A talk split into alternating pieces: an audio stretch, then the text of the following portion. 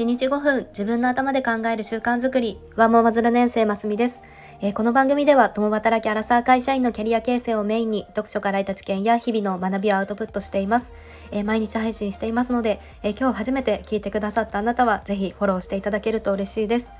え週の後半戦いかがお過ごしでしょうか？え今日は脳内トリップのすすめということででこの脳内トリップっていうのは今私が勝手に言っているんですがあの仕事も子育てものどうしてもこうカットイライラすることってありますよね。でそんな時あなたはどうしていますか？でアンガーマネジメントとか言われるのだとのカッとなってから6秒間待つと怒りのコントロールができるとかあの言われているそうですがの6秒間とはいえ私はなかなかうまくいかなかったりしてあのまだまだ修行が必要だなというところです。で今日はあの過去に Google 流疲れない働き方っていうような本を読んだりして実践していることがあってでそれがいわゆるマインドフルネス瞑想というものになります。でこれは感情を落ち着けたりとかのリラックスできるっていう実感があるので今日はそのマインドフルネス瞑想ってこう何がいいのかとかその効果っていうのを具体的にお話ししたいなと思います。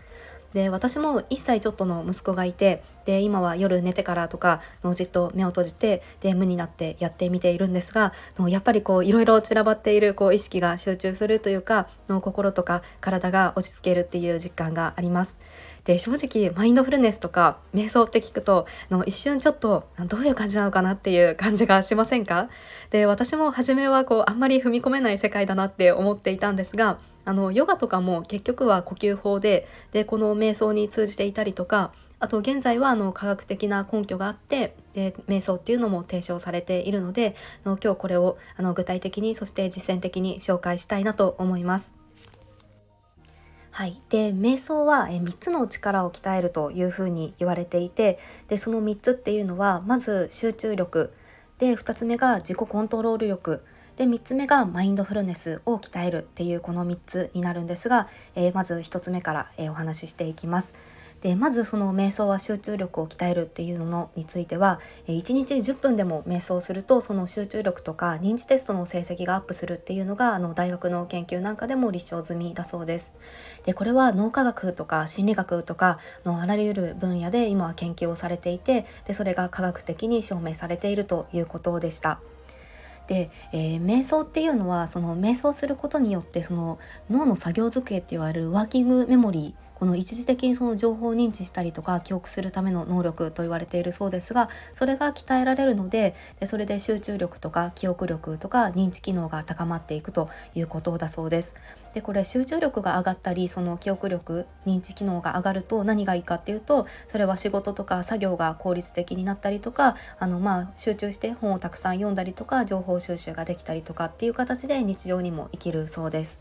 はいで2つ目瞑想は自己コントロール力を鍛えるっていうところに関しては、えー、瞑想が通算3時間を超えたあたりで、えー、自制心とか注意力とか洞察力が高まるそうです。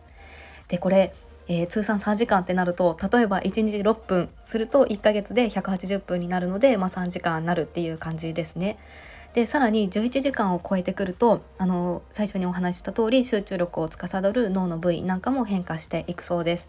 でこれをやっていくと自己コントロール力の向上を実感できてでそうすると自制心とか注意力とか洞察力が高まっていくということですね。はいで3つ目瞑想はマインドフルネスを鍛えるということですがでこのマインドフルネスって何なのかっていうと今この瞬間をただ生きることっていうのに集中するということになるそうですでその過去とか未来の不安にとらわれることがなくなってで今という瞬間に集中できるようになるとでそうするとそのネガティブ思考が改善されたりとかして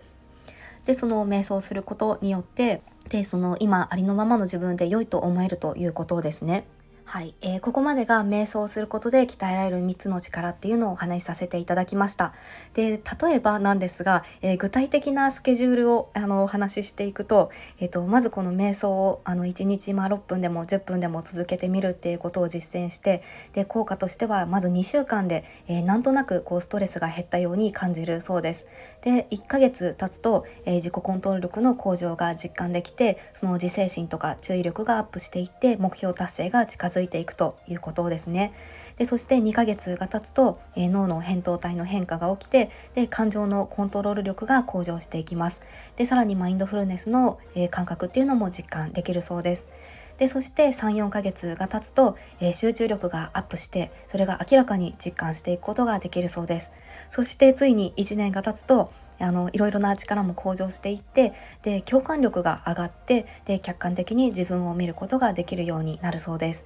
はい、えー、スケジュールとしては1か年計画でお話ししていましたが、えー、いかがでしたでしょうか？